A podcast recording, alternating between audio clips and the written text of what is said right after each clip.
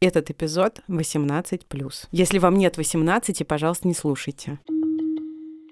А ты шутки подготовила? Ам, Сразу видно, что не подготовила. Стендап будет. Постригся. Постригся. Я планирую говорить как, э, Как- Кса. московская интеллигенция. Мы вот с Ксуксой подготовили одну шутку. Готовься смеяться. Приоткрывай рот. Этот эпизод выходит... Из шкафа!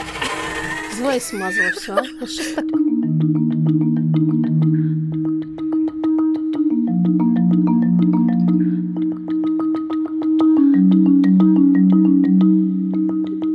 Здравствуйте, дорогие не радиослушатели. Слушатели и слушательницы подкастов, особенно подкаста «Никакого правильно», который выходит в студии «Либо-либо». Смотри, какая молодец. Спасибо. Молодец. Молодец. Ну, представься. Ну, я Маша Карнович. Вала. Спасибо, Лис. Просто решила помочь, просто вдруг немножко ты не забыла. справишься. Ты знаешь, со мной это случается. Сразу видно, какой у меня синдром, да? Спасателя мощный. Не прошло и миллисекунды. Секундочку, к синдромам мы перейдем чуть позже. Готовься. А тебя как зовут? Красивая Я моя. уже тоже забыла. Меня зовут э, Ксения Красильникова, здесь меня называют Ксуксой. А это эпизод о... О родителях, но не просто родителях. Мы называем этот эпизод очень условно, эпизодом об ЛГБТ-родительстве. На самом деле я очень ждала этого эпизода, потому что мне кажется, что он, как и, в общем-то, все, конечно, наши эпизоды ужасно важный, но он особенно важный, и если за нами не придут, то, мне кажется, мы сделаем еще одну не бесполезную штуку для этого общества. Мне нравится твой empowerment. Да.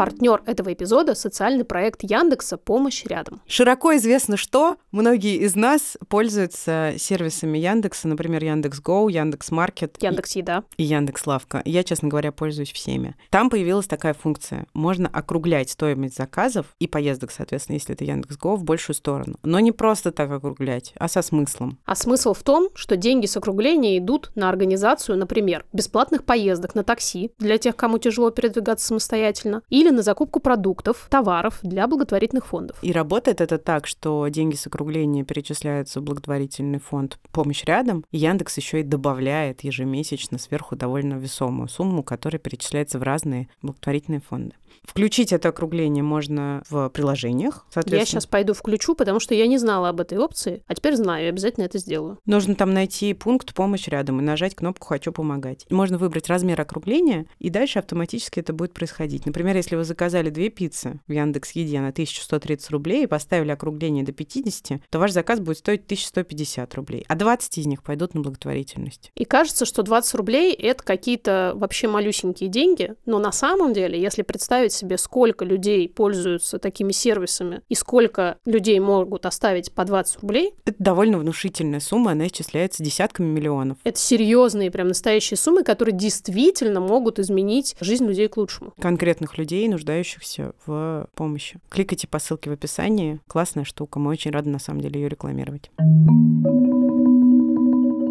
Этот эпизод посвящен теме ЛГБТ-родительства и вообще жизни ЛГБТ-персон в э, России. И именно поэтому мы позвали в гости сегодня не родительницу, но квир-персону. Я определяю себя как лесбиянку. Меня зовут Лиза Каменская. Я писательница, подкастерка, веду подкаст «Хочу, не могу», создательница литературного журнала и так далее. Но ну здесь, скажи, как журнал а, называется? литературного журнала «Незнание». Спасибо. Вот, но здесь я, потому что я лесбиянка. Вот так вот. Вот такую шутку я подготовила. Это нормально. Хорошая хо- ты хочешь шутка. сказать, мы тебя вот так вот обесценили и, свели до какой-то маленькой части твоей идентичности? Это огромная часть моей идентичности, так что... Нет, и мы еще добавили все-таки туда одну идентичность. Ты, конечно, не родительница, но ты, наверное, как-то задумываешься об этом в перспективе. Да. Я сегодня чистила зубы, просто чтобы все знали, что я это делаю каждое утро. Да, я хотела поблагодарить тебя за эту А, интересную Не за деталь. что, реально. Я почему-то прокручивала, как я буду представляться. Я подготовила шутку, которая вам не понравилась. Ну что ж, а, я не рубль. Рубль, знаешь, как бы не всем нравится. Не, вообще никому не нравится, честно говоря. Поэтому... Я не доллар, я поняла шутку. И я думаю, вот бла-бла-бла, и все, ты скажи, скажи, что я лесбиянка. И почему-то я вспомнила, что есть такая вещь, как, типа, открытый гей и открытая лесбиянка. Я это прилагательное никогда не использую, потому что я забываю, что... Что можно быть закрытым. Да, не в том смысле, что все должны быть открыты, а в том Да. смысле, что я забываю, что тот факт, что я так живу, что это как бы классно. Ты когда-то была закрытой? Ну, скорее, нет. А у тебя был момент классического камин ну, перед родителями обычно? Э, Ну, перед мамой, да. э, Папа не знает. Ну, вернее, я не знаю, знает он или нет. Перед ним не было момента, перед мамой был. Да, у нас был прям the talk такой Ага. про мою ориентацию. Что-то она меня спросила, и я решила сказать, слушай, мама, я как бы вообще не интересуюсь мальчиками. И мы немножко поговорили, но я думаю, что ей было... Ну, короче, она подозревала, поэтому не было... Ну, то есть у мамы конца не света было не шока, случилось? не было никакого конца света. Она вообще она знакома с моей партнеркой. Короче, все мило, приятно, классно. Я вот думаю, от чего это зависит? Ну, ясное дело, что это в в определенной степени поколенческая штука. И явно твоя мама чуть ближе ко мне по возрасту, чем Ну, к моей маме. Мне интересно, бывает ли у более старшего поколения такая же спокойная реакция, как у Лизиной мамы? Я уверена, что бывает, и что хоть представления каких-то поколений на это могут влиять, все таки в конечном итоге это вопрос конкретного человека, его ригидности или отсутствия ригидности, и его способности принимать близких людей и какие-то их идентичности. Это то же самое, что депрессия. Ну, кстати, да, у меня с мамой был разговор про психиатра, например, и про таблетки тоже. Это- Ну, после того, как я ей сказала, что у меня настроение как бы выйти из окна, она такая, да, да, там, типа, я тебе дам денег, пожалуйста, сходи. И опять же, не супер сложно, не супер долго, но мне пришлось там ей отправить несколько статей, что, типа, это не вызывает зависимости, мам, там, не Я прямо представляю себе такой разговор с родителями. Ну, ты Да, то же самое типа, могу, может быть, про ЛГБТ, типа, Да, вот тебе да. исследование, что Мама, это не за тебя. я лесбиянка. Ну ты хотя бы нормальная. Да, да, да, нет, мам, психиатру нет. Никаких, да, никаких таблеток. Фу, ну сла, иди, господи. А, а Лиза, кстати, представительница редкого в нашем круге диагноза циклотемия. Да, это правда. Я, правда, в последнее время думаю, что у меня еще какие-то есть диагнозы. Ну, я уже, я забила. Мы с тобой здесь сходимся в идее пренебрежения к диагнозам. Кстати говоря, я про это хотела сказать, что у меня есть пример человека из старшего поколения, который говорит, что я типа знаю, как плохо это звучит, но я честно могу сказать, что для меня лучше пусть мой ребенок будет несчастен всю жизнь, чем будет открытым гомосексуалом. Блин, я по-человечески я не могу этого понять. Какая внутренняя стигма должна быть, что ты на полном серьезе, любя своего ребенка, это не какой-то там социопатичный человек, которому вообще чужды человеческие чувства, нет. Но стыд за это настолько превышает все, что ты готов э, отказать ребенку в счастье на всю жизнь. Не чудовищно ли это? Это чудовищно, это грустно. Как мне кажется, это не связано действительно с э, порывами души конкретного человека, а это некоторая жесточайшая установка в голове, которая просто отрубает тебе нафиг все чувства. Я убеждена, что любые признаки, по которым одни люди от других отличаются, в сознании вот таких людей, которые так считают, например, про ЛГБТ, все эти признаки на самом деле объединяются. Я это наблюдала своими глазами, и я на Часто, самом деле я очень да. признательна, хотя questionable, как мы знаем этот вопрос, признательна судьбе за свою гетеросексуальность, потому что меня бы однозначно не ожидал бы Лизин сценарий. Ну, мне правда очень повезло. Это же не только про ориентацию. То есть, например, моя мама человек, с которым там можно было поговорить про секс или про месячные. Знаете, вот есть семьи, где там месячные не обсуждаются. Да, типа конечно. вообще нельзя там, не дай бог, оставить прокладку, чтобы увидел там отец, увидел Да, брат. да. Типа это вообще Тут стыд. нельзя. Это стыд. У меня никогда такого не было. Там мама мне давала презервативы и говорила, типа, на- stay safe. Там она говорила, что если ты забеременеешь, тебе нужен будет аборт, скажи мне, я готова с тобой сходить. Ну, то есть это все одного Конечно. порядка вещи. Конечно. Я согласна. Если сексуальность и телесность вообще не считается делом порочным, Да, да, да. то уже как-то проще об этом говорить.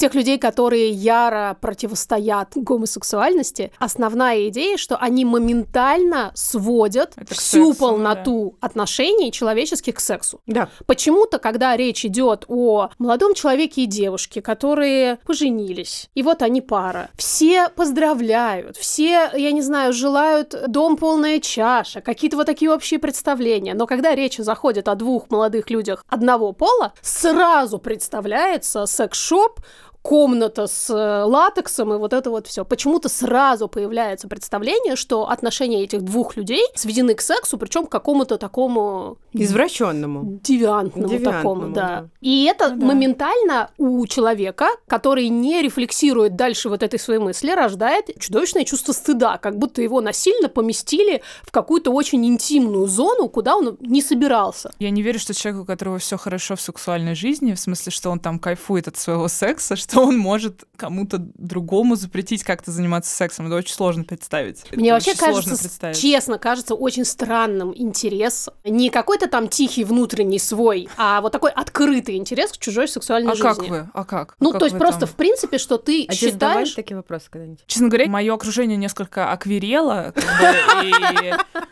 и, мне кажется, очень большое количество моих подруг, у меня в основном подруги, они друзья, они как бы осознали свою как, в какой-то степени бисексуальность там или что-то. Ну, короче, у меня нет таких супер стрейт друзей, которые бы реально с глазами по 5 копеек пришли и на полном серьезе у меня спросили, слушай, а как? Ксукс, Как-то, потому что надо всем как-то понятно, как. Ну, типа, Почаще с как? Лизой общаться, ну как-то уже надо... Аквилея. Маша, а, а ты давай расскажи. Два эпизода назад ты вышла тоже из И шкафа. чё, и чё мне тут а еще тебе не задавали такие вопросы? Мне нет.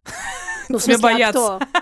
Никто из близких никогда со мной это не обсуждал, потому что это было абсолютное табу. Я э, идентифицирую себя как семейного человека. Ну, то есть у меня есть друзья, которые, может быть, в более продолжительных отношениях, но они не говорят, типа, у меня э, там семья, или они не живут со своими партнерами вместе. Мне кажется, что об этой части моей жизни у моих друзей больше вопросов, чем о том, как я занимаюсь сексом. Потому что как я занимаюсь сексом, ну, как бы посмотрите порно, а посмотреть, ну, как Слушайте, бы... вы, как вы в пятерочку ходите? Послушайте, как да, вы ну, ходите в типа, пятерочку, а как девчонки, вы- расскажите.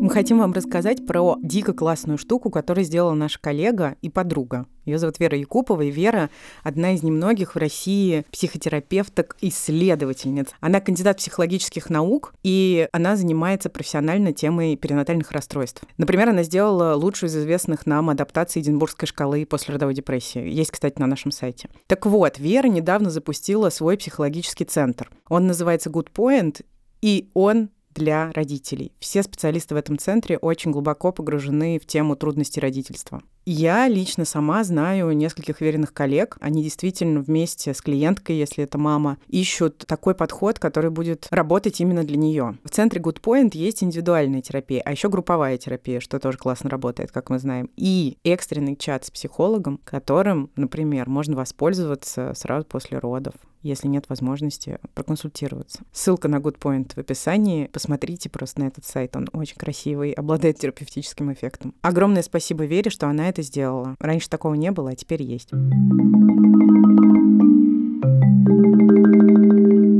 Традиционно считается в дискурсе о привилегиях, что если ты не мажоритарной сексуальной ориентации, то есть не стрейт, то ты менее привилегированный человек. Я думаю, что сейчас это несколько меняется. Ну, как бы, если не брать политику, страну, в которой мы живем, законы и так далее, это все страшно. Да. Понятно, что я, очевидно, там менее привилегирована, особенно в том, что касается там открытости, Ну, соцсетей, и детей особенно, как бы, это самое стрёмное. А если брать наш условный пузырь и социальный, да, капитал, то я думаю, что я родилась в довольно хорошее время, чтобы быть лесбиянкой, потому что у меня очень поддерживающий круг друзей, у меня поддерживающие, типа, коллеги на работе, работодатель, у меня нет никаких проблем. Да, более того, как бы, э, благодаря этому я, например, в подкасте «Хочу, не могу», и в некотором смысле, конечно, я в повестке. Не потому, что я специально так делаю, я просто так живу, но я родилась в не самое ужасное время, Вот это а, очень чтобы быть мысль. лесбиянкой. А ты что имела в виду? А я имела в виду, что я не отказалась бы быть э, В бостонском браке? Это я Ну, знаю. про А. бостонский брак понятно. Бостонский брак мы оставим просто уже на крайняк. В смысле, что ты была бы рада, если бы ты могла бы влюбиться в женщину и жить Да. бы с женщиной. Да. Очень сочувствую.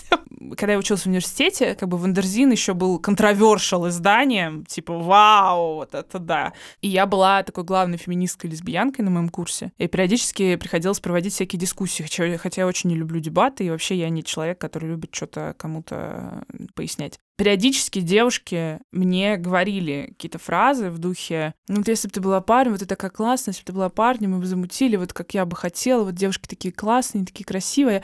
Половина из этих девушек потом оказались бисексуальными, obviously. Я думаю, что я еще получу за то, что я английский язык, э, слова постоянно говорю. От кого? От кого? От слушателей. Так мы А, постоянно этим занимаемся. А, ну, great. Вот, но... а, Continue, please. Continue, please, да, elaborate on that uh, topic. Другая часть, это было вот это, видимо, сожаление о том, что парни прикольно, но что им в какой-то степени придется, придется не классно, да, когда как бы у них будет семейная жизнь, что-то пойдет там не так, как они бы, возможно, хотели.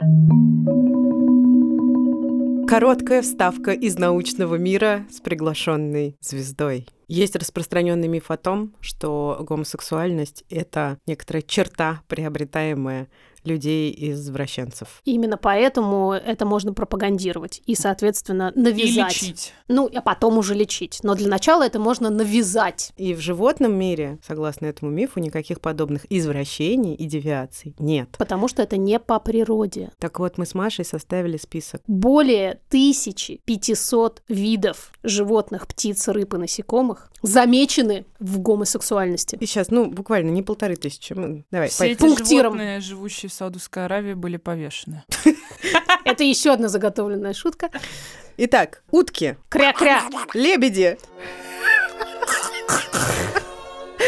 бабуины, бизоны, бурые медведи, домашние кошки, Между прочим, мяу, расскажите, если вы замечали такое. дельфины, собаки, слоны, лисы, жирафы, рептилии и даже некоторые насекомые. А у пингвинов, друзья, у пингвинов есть э, все ипостаси отношений. У них есть гомосексуальный секс, гомосексуальная привязанность, длительные отношения и, И, главное- родительство. Да, Но этот звездный контент продолжается звездой Ильей Колмановским. Он рассказал нам, как в мире животных, мы хотели позвать Николая Николаевича Дроздова, но но у нас э, есть Илья. да. И Илья нам рассказал, как с гомосексуальностью в мире животных обстоят дела. Ко мне на самом деле часто обращаются как к биологу с просьбой рассказать про однополые контакты в животном мире. И в этом разговоре всегда есть вот такой элемент, от которого мне очень хочется отстроиться с самого начала. Тут есть как бы запрос на то, чтобы одобрить эти отношения в человеческом мире.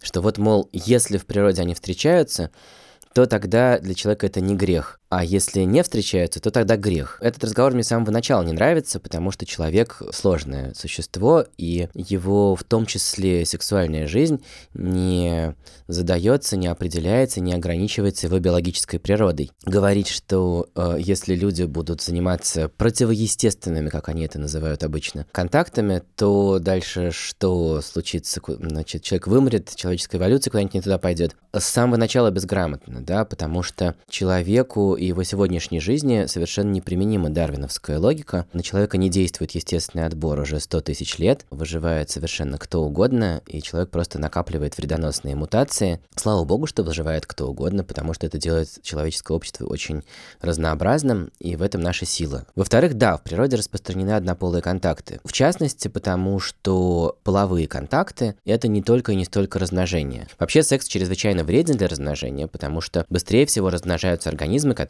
умеют делиться клонированием. Такие организмы очень быстро порождают множество собственных копий, не тратя время, силы и калории на производство половых клеток, часть которых тратится зря, и вам это может быть смешно, но где-нибудь в море, когда кораллы ну, отправляют свои сперматозоиды по воле течения, большая часть из них пропадет зря, а их очень много, да, там вода просто закипает и мутнеет. Половой процесс нужен для того, чтобы обмениваться генами и делать популяцию более разнообразной, но половые контакты э, это не только не столько обмен гаметами, половыми клетками, это именно контакты. И у многих животных э, у этих контактов есть и социальная функция, просто функция близости. Мы особенно видим это ну, у каких-нибудь шимпанзе, вроде бонобо, где э, есть контакты всех со всеми, в том числе однополые, и они явно выполняют какую-то роль такой социальной смазки в этом обществе. Есть и несколько э, дарвиновских объяснений того, почему, если представить себе, что в какой-то популяции возникли гены, обусловливающие однополую ориентацию, то есть э, склонность и способность видеть половой объект в особях своего пола, то эти гены не должны сразу быть вымыты из популяции, да, такие особи должны э, хуже размножаться или вообще не размножаться, если они э, эксклюзивно однополые. Вроде бы они не должны передавать эти гены потомству, но есть несколько способов объяснить, как такие гены могут закрепляться в популяции. Можно тут привести несколько таких биологических примеров. Во-первых, отказавшаяся от размножения особь становится идеальным помощником для родственников. И вот этот феномен помощничества, феномен дядюшек и тетушек, распространен среди, например, обезьян нового света. И помощь близким родственникам – это опосредованный способ распространения своих генов. Вспомним, что братья в среднем имеют около 50% общих генов, так что если ты помогаешь двум своим братьям вырастить потомство, в эволюционной гонке это засчитывается как твое собственное размножение. Другой э, взгляд на эту же э, проблему э, гомосексуальность может быть побочным эффектом тонкой игры генов. Возможно, если представить себе, что существует ген гомосексуальности, то можно также себе представить, что он широко распространен, но обычно не проявляется. Э, в скрытом состоянии, то есть гетерозиготном, когда есть второй доминантный ген, и у носителей гомосексуальность не проявляется, но э, этот ген может быть полезен чем-то еще в гетерозиготном состоянии. Поэтому он не пал жертвой естественного отбора. А проявляется этот ген только в том редком случае, когда потомство рождается от двух носителей такого скрытого гена. Но такое потомство редко. Это, это только две из возможных гипотез. Я думаю, вы сами можете нагуглить кучу примеров из животного мира э, разных, там, жуков-чернотелок, или однополость э, у некоторых мутантных дрозофил, или у подвязочных змей из рода Тамнофис, у бородатых грифов, у самцов гуппи, у морских улиток из рода крепедула. Я лучше потрачу оставшееся время на то, чтобы рассказать байку про самого себя. У меня был такой эпизод э, в юности. Я работал работал с замечательной писательницей э, по имени Ан Кристин Дадески, Д апостроф Одески, э, такой из дворянского гаитянского рода.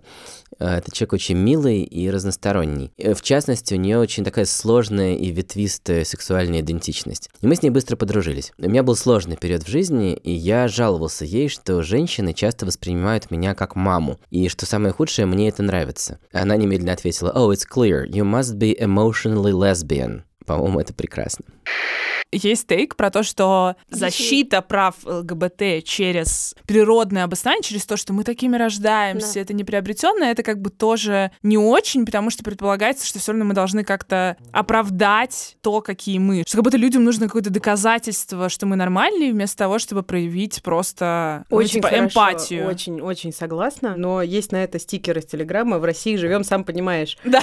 Абсолютно. да, да, да, да. Я э, сегодня утром, когда пыталась нагуглить какую какую-нибудь информацию про это и пыталась какими-то очень простыми запросами из этого идти, типа гомосексуальность это нормально, природа гомофобии, почему straight people ненавидят gay people и так далее. Я искала, собственно, на английском, натыкалась на какие-то статьи, начинала читать и думала, ой, какие-то странные они тут вещи какие-то, само собой разумеющиеся такие пишут, явно как будто не современная как эта дата. Отматывала, смотрела, и там 98 год, 2001 год. Это говорит о том, собственно, что в западной повестке это вообще перестали обсуждать. И мой запрос для Гугла был, мягко говоря, архаичным. Ну да, про природное обоснование. Да, то есть в смысле? То есть мы уже перестали об этом говорить 15 лет как? Сорян, нам приходится. Не потому, что я считаю, что это нужно оправдывать через природу, а потому что это некоторый аргумент, как бы. Ну да, люди, которые требуют аргумента. Да, на который нужно найти контраргумент, потому что иначе тебе на это все скажут, а что, все? А где ссылки на исследования? Ну да. Но еще хочу сказать, что мы узнали про бизонов и насекомых. Я узнала в этом случае. Не то, чтобы это лишняя информация. Очень Просто приятно. на вечеринку приходишь такой, слушай... А вы знали? Представляешь, как два бизона? А два бурых медведя? Это когда у меня спросят, типа, а как вы занимаетесь сексом? Я скажу, а как ты думаешь, занимаются сексом две огромных бизонихи? Раф. Да.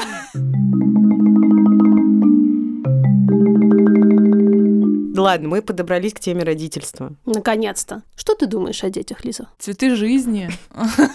Ну, я люблю детей, хочу ребенка, но в России это делать страшно. Пока что я где-то на вот этой вот, угу. как бы вы находитесь здесь, угу. черта. Маршрут перестроен.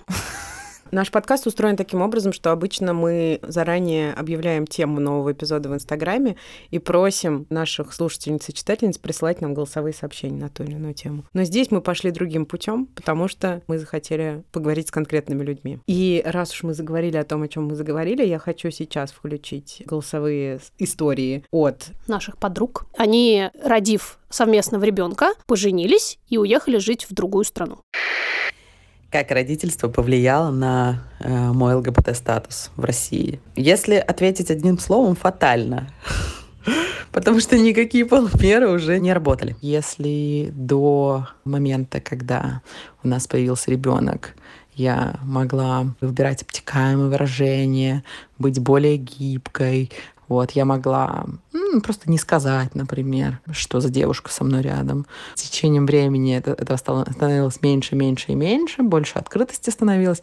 Но, тем не менее, я знала, что у меня всегда такая опция есть. Если что, можно просто об этом не говорить, если критически небезопасно становится. С появлением ребенка такой опции не осталось потому что ребенку ты не можешь сказать, здесь можно говорить, здесь нельзя. Я поняла, что мне нужно либо предавать себя и своего ребенка, либо быть постоянно на линии огня, потому что в России таким родителям быть очень небезопасно. И я в этом категорически убеждена. Именно поэтому мы использовали первую возможность, которая у нас была. Мы ее себе создали и просто экстренно уехали. Самая приятная часть в этом это очень сильная близость с ребенком у обеих мам. Практически полная взаимозаменяемость после, может быть, первого года точно, когда какие-то физиологические вещи не становятся настолько критичными. У нас очень забавно, потому что наш ребенок похож на меня очень сильно а рожала его не я. И в той стране, где мы сейчас живем, все абсолютно люди уверены, когда мы куда-то идем, что как мама — это я. Из неочевидных каких-то вещей немножко порассказываю. Например, на этапе планирования ребенка. Кажется, что это, ну, все достаточно несложно, но на самом деле это довольно энергозатратная история, потому что в Россию невозможно ввести иностранный биоматериал если совершать попытки в России забеременеть, то нужно покупать матери... биоматериал российских доноров. И мы с женой тщетно пытались найти подходящего донора, изучали их анкеты и были очень сильно удивлены, что в отличие от европейских и американских банков, в российском банке все доноры имеют высшее образование, закончили МГУ, и по профессии все либо директора, либо владельцы фирм. А закончили мы изучать эти анкеты после того, как в одной из них у одного донора увидели ответ на вопрос, на кого вы похожи из знаменитых людей, а, имя Майкла Джексона. А, мне стало адски грустно. Пока я молодая, у меня есть больше шансов, не знаю, если что, например, сменить немножко карьеру, чему-то подучиться, им я имею в виду IT, естественно. Как бы сейчас я могу где-то закрепиться условно, чтобы потом уже там, ну, иметь некоторую жизнь, и не было так, что у меня и маленький ребенок, и как бы я в полном шоке в другой стране. Но вот. я хочу тебе сказать, что есть и альтернативные опыты. Хотя я себе тоже представляла, что в основном это совершенно нереально жить здесь с ребенком будучи нетрадиционными родителями, в кавычках. Но вот у нас есть и вполне себе... Успешный кейс. Да, успешные даже два кейса. И мне кажется, что здесь, как и во всем, играет роль огромное количество факторов, начиная ну, да. от твоего ближайшего окружения, потому что чем надежнее твое ближайшее окружение, тем более защищенный ты себя чувствуешь и меньше обращаешь внимание на следующий круг следующий, следующий, следующий. То есть, условно говоря, если кто-то там, я не знаю, в магазине тебе сказал какую-то гадость, ты гораздо с меньшей вероятностью на это остро отреагируешь, если ты знаешь, что все твои друзья и родственники за тебя. Да, еще там, не знаю, вопрос, есть ли у тебя, например, деньги, чтобы отправить ребенка там, условно, в частный детский сад или да. частную школу, чтобы Совершенно оградить верно. в том числе себя от того, что а кто эта тетя, которая сегодня пришла. Абсолютно. А это не тетя, это как бы моя мама. Это вопрос какого-то баланса своей тревожности, потому что Абсолютно. невозможно как бы жить под атараксом 24 на 7. И что я второе хотела сказать? И денег, и денег, да. Но деньги вообще имеют защитную функцию, я часто об этом говорю. В России сто процентов. Да, и э, возможность ходить э, в определенные, не знаю, магазины, клиники, кафе, ну что угодно, да, кафе, да. да, самые вот эти базовые штуки, и отдавать ребенку учиться, опять же, в те заведения, в которых ты можешь как-то спокойно, ну или более спокойно себя чувствовать. У меня есть подруги, которые, хотя имеют возможность формально уехать жить со своим ребенком за границу, они живут здесь. Две вещи мне хочется здесь сказать. Первое, что даже если ты ходишь в дорогой магазин, дорогой детский сад и дорогие кафе, особенно если ты с ребенком и со своей, например, партнеркой или с кем-то, с кем у тебя не гетеросексуальные отношения, ты все равно рискуешь в любом случае. Конечно. И мне кажется, что вот ты упомянула какое-то хамство в магазине условно, и я представила, что рядом в этот момент есть ребенок, угу. который ваш общий ребенок, и мне кажется, что эффект от этого хамства моментально да. э, возводит возводится, я не Блин, знаю, да. в 38-ю Абсолютно, степень. Потому что, скорее всего, я не была в- и не могу быть в, в этой ситуации. Мне очень важно, да, что я ни в коем случае не ассоциирую себя с этим опытом. Но я просто, будучи условным наблюдателем со стороны, предполагаю, что там еще огромное количество страха Конечно. и тревоги, про которые Лиза говорит. Конечно, ну а есть. когда ребенок становится постарше, ты уже отделяешь его от себя, но он все еще часть твоего опыта. Если этот ребенок, например, идет в школу и потенциально может столкнуться с буллингом, то тут совсем страшно, потому что ты уже как бы не рядом и защитить не можешь, но причина как бы ты. Ну то есть да, не да, ты, да. конечно, мы понимаем это, а общество вообще-то, а не ты. Ты просто живешь и не, ну, не делаешь ничего плохого. Но по факту, конечно, чувство вины, а особенно материнское чувство вины, которое в принципе как бы да, всегда с тобой.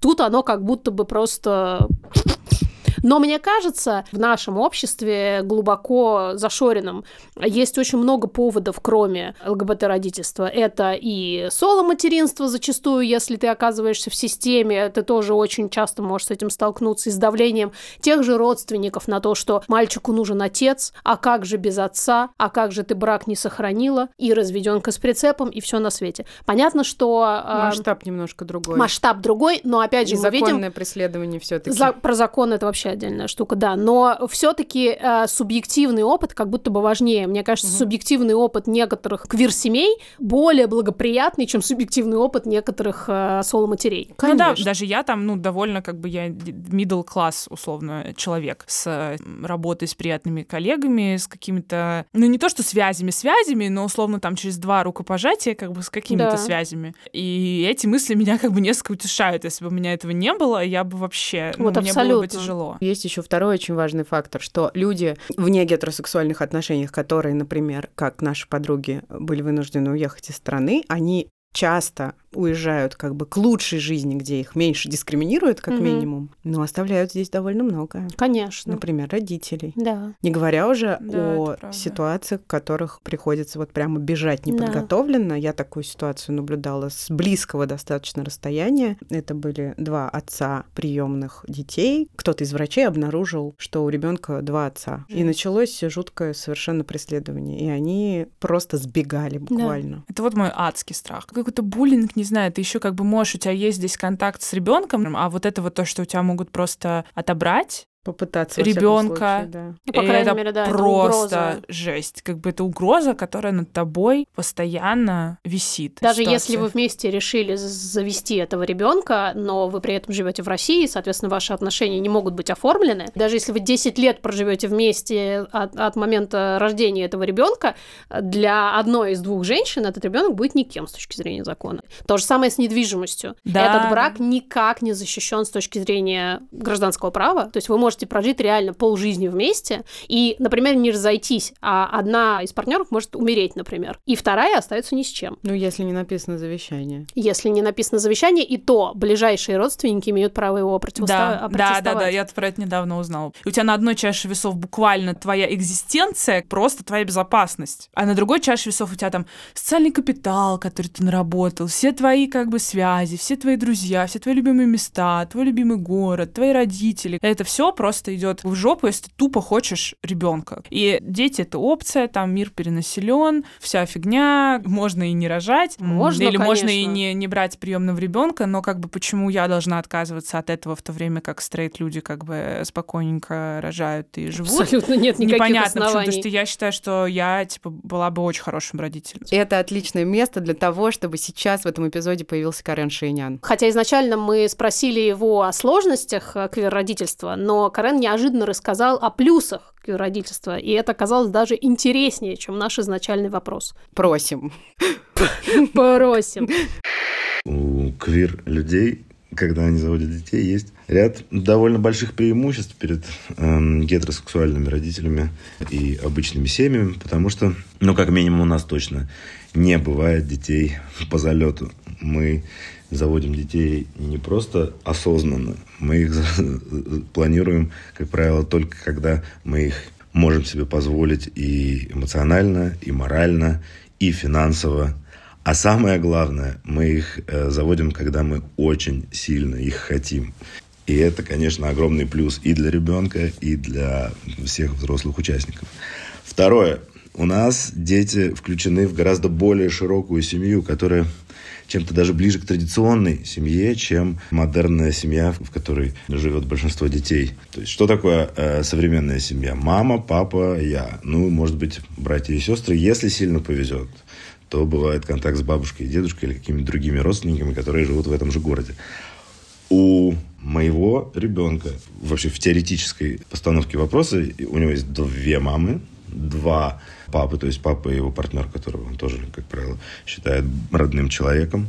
Соответственно, там появляются восемь бабушек и дедушек. Это не считая всяких теток, дядей, двоюродных и троюродных. И вообще э, такая большая тусовка, которая э, существует вокруг ребенка, она э, как раз и напоминает вот ту традиционную семью, клан, который, в общем, в современных гетеросексуальных семьях бывают, но реже. Потом очень важно, что наши дети э, действительно знают с самого раннего детства, насколько разными бывают люди, что такое уважение к личности вне зависимости от гендерной идентичности, сексуальной ориентации, национальности и прочего. Они рождены в более цивилизованной, в более современной реальности. Они рождаются в каком-то будущем, в котором многим детям предстоит оказаться, но только когда они вырастут и после того, как они преодолеют какие-то стереотипы, заложенные гомофобными родителями. А если поговорить о реальных минусах, то при ближайшем рассмотрении, вот с годами, все, что я считал минусами, это тоже плюсы. Например, обычно права и обязанности родителей регулируются через институт брака, а здесь это не работает. Но этот минус означает, что надо будет договариваться по-настоящему а договоренность, человеческий дипломатический контакт, он может быть сложнее, но он гораздо надежнее и прочнее по гамбургскому счету, чем суды и вот этот весь мрак, в который часто впадают родители в обычных семьях. Я сейчас буду на качелях от грусти до, как я обычно живу, как бы. Сокутиме. То... Да, ну да, да, да, только, только по поводу государства. Я согласна с Карен по поводу Chosen Family. Есть, э, да, Chosen Family, которая с готовностью будет проводить время с ребенком, если нужно. И... Э, Давай а... здесь все-таки скажем, что Chosen Family — это термин, который мы очень любим, и имеется в виду люди, которые не родные нам по крови, но которые стали нам настолько близки, что мы что называем они, их да, что мы называем семьи. их членами семьи, да, да, реально. И меня эта мысль греет есть, когда я думаю о том, почему я в России и почему здесь можно попробовать родить и воспитывать ребенка, я думаю вот об этом. И mm-hmm. если меня сейчас кто-то спросил, а хотела бы ты а, сейчас, чтобы внезапно ты влюбилась в мужчину, или хотела бы ты, чтобы ты родилась а, гетеросексуальной? Нет. Смотрите, немножко циферок. В исследовании, которое проведено было сравнительно недавно в Польше, на секундочку, довольно консервативной стране. Да, да уж. Из трех тысяч ЛГБТ-семей, живущих в стране, у 9% есть дети, и они считаются родителями родителями, соответственно.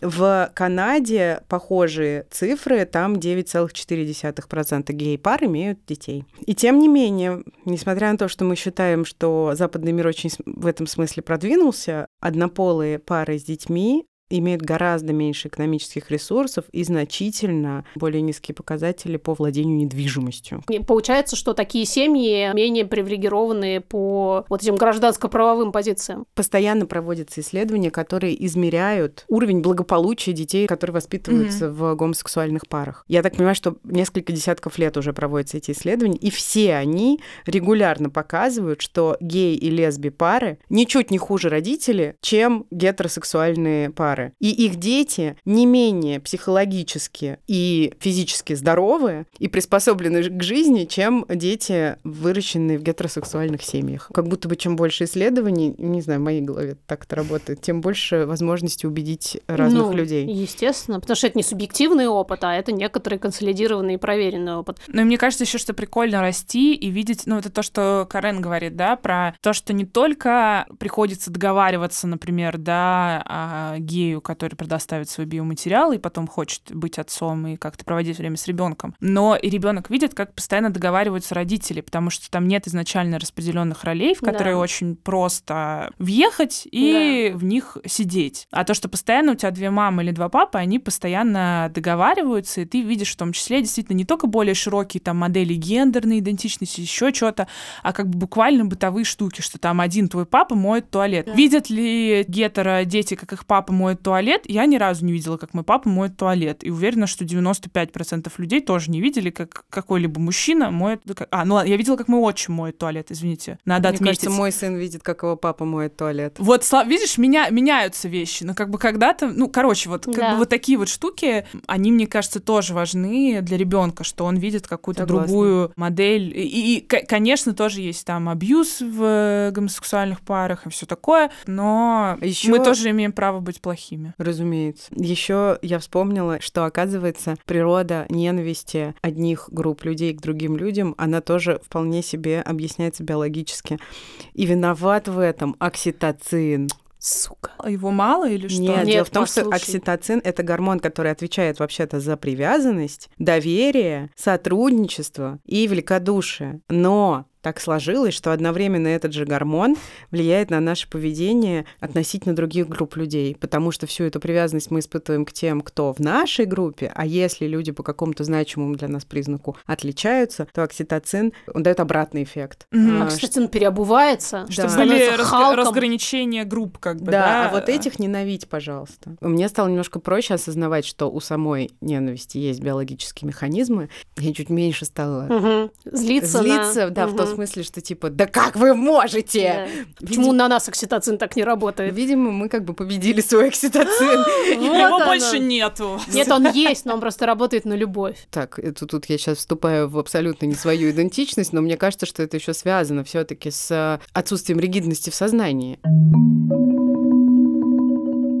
Давайте мы закончим на очень хорошей какой-то приятной истории, Так. которую и тебе, Лиз, наверное, как и нам с Машей, очень понравится слушать, потому что она теплая и... Вдохновляющая, надеюсь, меня. Поддерживающая, мне Ну, кажется. она поддерживает. Она и вдохновляющая, и поддерживающая, на мой взгляд, это как раз про то, что в целом действительно можно как-то жить.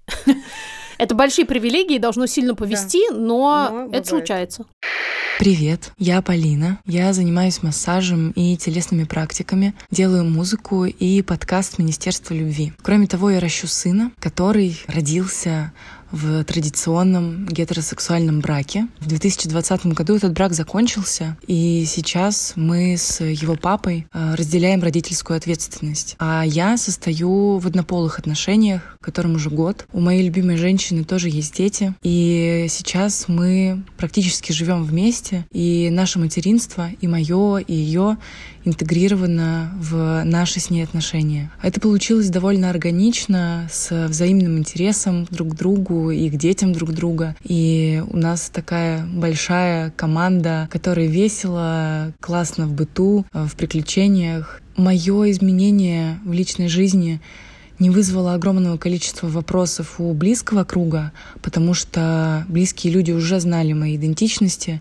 и до моего гетеросексуального брака у меня уже были отношения с женщинами, поэтому о том, что я бисексуальна, сюрпризом ни для кого не стало. Но, конечно же, в не самом близком кругу, в который в том числе входят некоторые мои родственники или старые знакомые, или аудитория, которая у меня есть в моем блоге. А У некоторых это вызвало вопросы и сопровождалось некоторой волной э, агрессии, активной или пассивной. Но в этом случае я просто поняла, где нужно расставлять границу, и уже у меня была сформированная позиция на этот счет. Слава богу, что я имею возможность быть открытой со своей мамой, которая меня, безусловно, поддерживает во всех моих выборах. Все остальное, в принципе, уже не имеет значения. В целом я от- отличаюсь довольно мятежным нравом, и даже камин не дался мне как-то тяжело.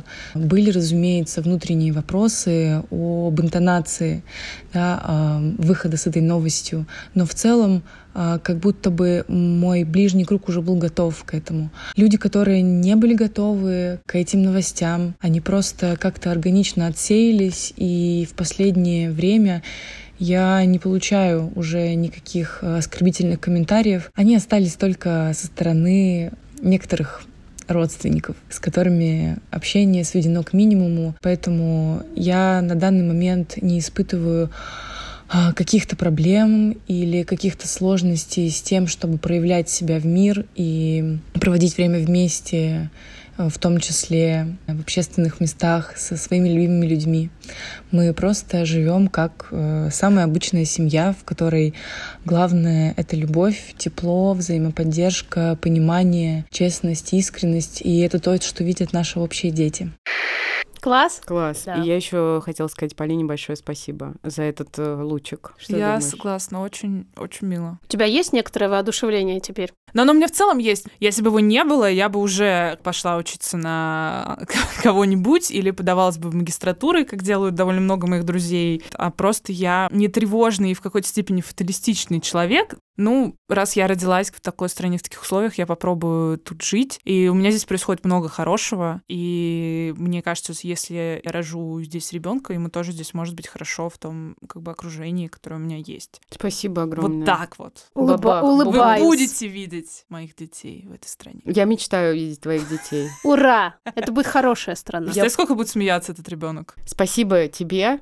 Спасибо вам, что позвали. Очень хорошее сообщение. От... Офигенные. Мы А очень думала, благодарны. Очень хорошие ведущие у этого подкаста. Ну, это common knowledge, так сказать. Мгм. Ведущие, конечно, хорошие. Да, но я согласна, что истории мы сегодня услышали от всех наших героев довольно потрясающие. Мне очень тепло и классно. И я хочу сказать спасибо всем ЛГБТ-родителям, которые так или иначе показывают, что они родители в каком-то публичном поле, потому что во многом благодаря, не знаю, каким-то блогам, на которые я подписана, мне проще представить, как я могу жить в этой стране с детьми. Да, мы тоже любим репрезентацию и тоже за это очень признательны и всех обнимаем. Это был подкаст «Никакого правильно», который мы сделали В студии либо-либо вместе с с Кириллом Сычевым, нашим продюсером, Гульнарой Делекторской, нашей продюсеркой, Юрием Шустицким нашим звукорежиссером. и Наташей Поляковой, которая нарисовала нашу обложку Великолепную. прекрасную. До следующего вторника. Пока-пока. Пока.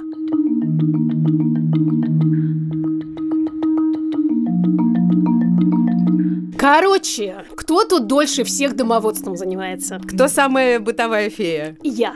Слушайте меня, девчонки. Man-hating lesbian. А я как man-friendly, not lesbian, straight person. И я хочу сказать, что вот как интересно, а, Очень. Вот Да. этот мем очень интересно. Расскажи еще. Попробуй защитить их.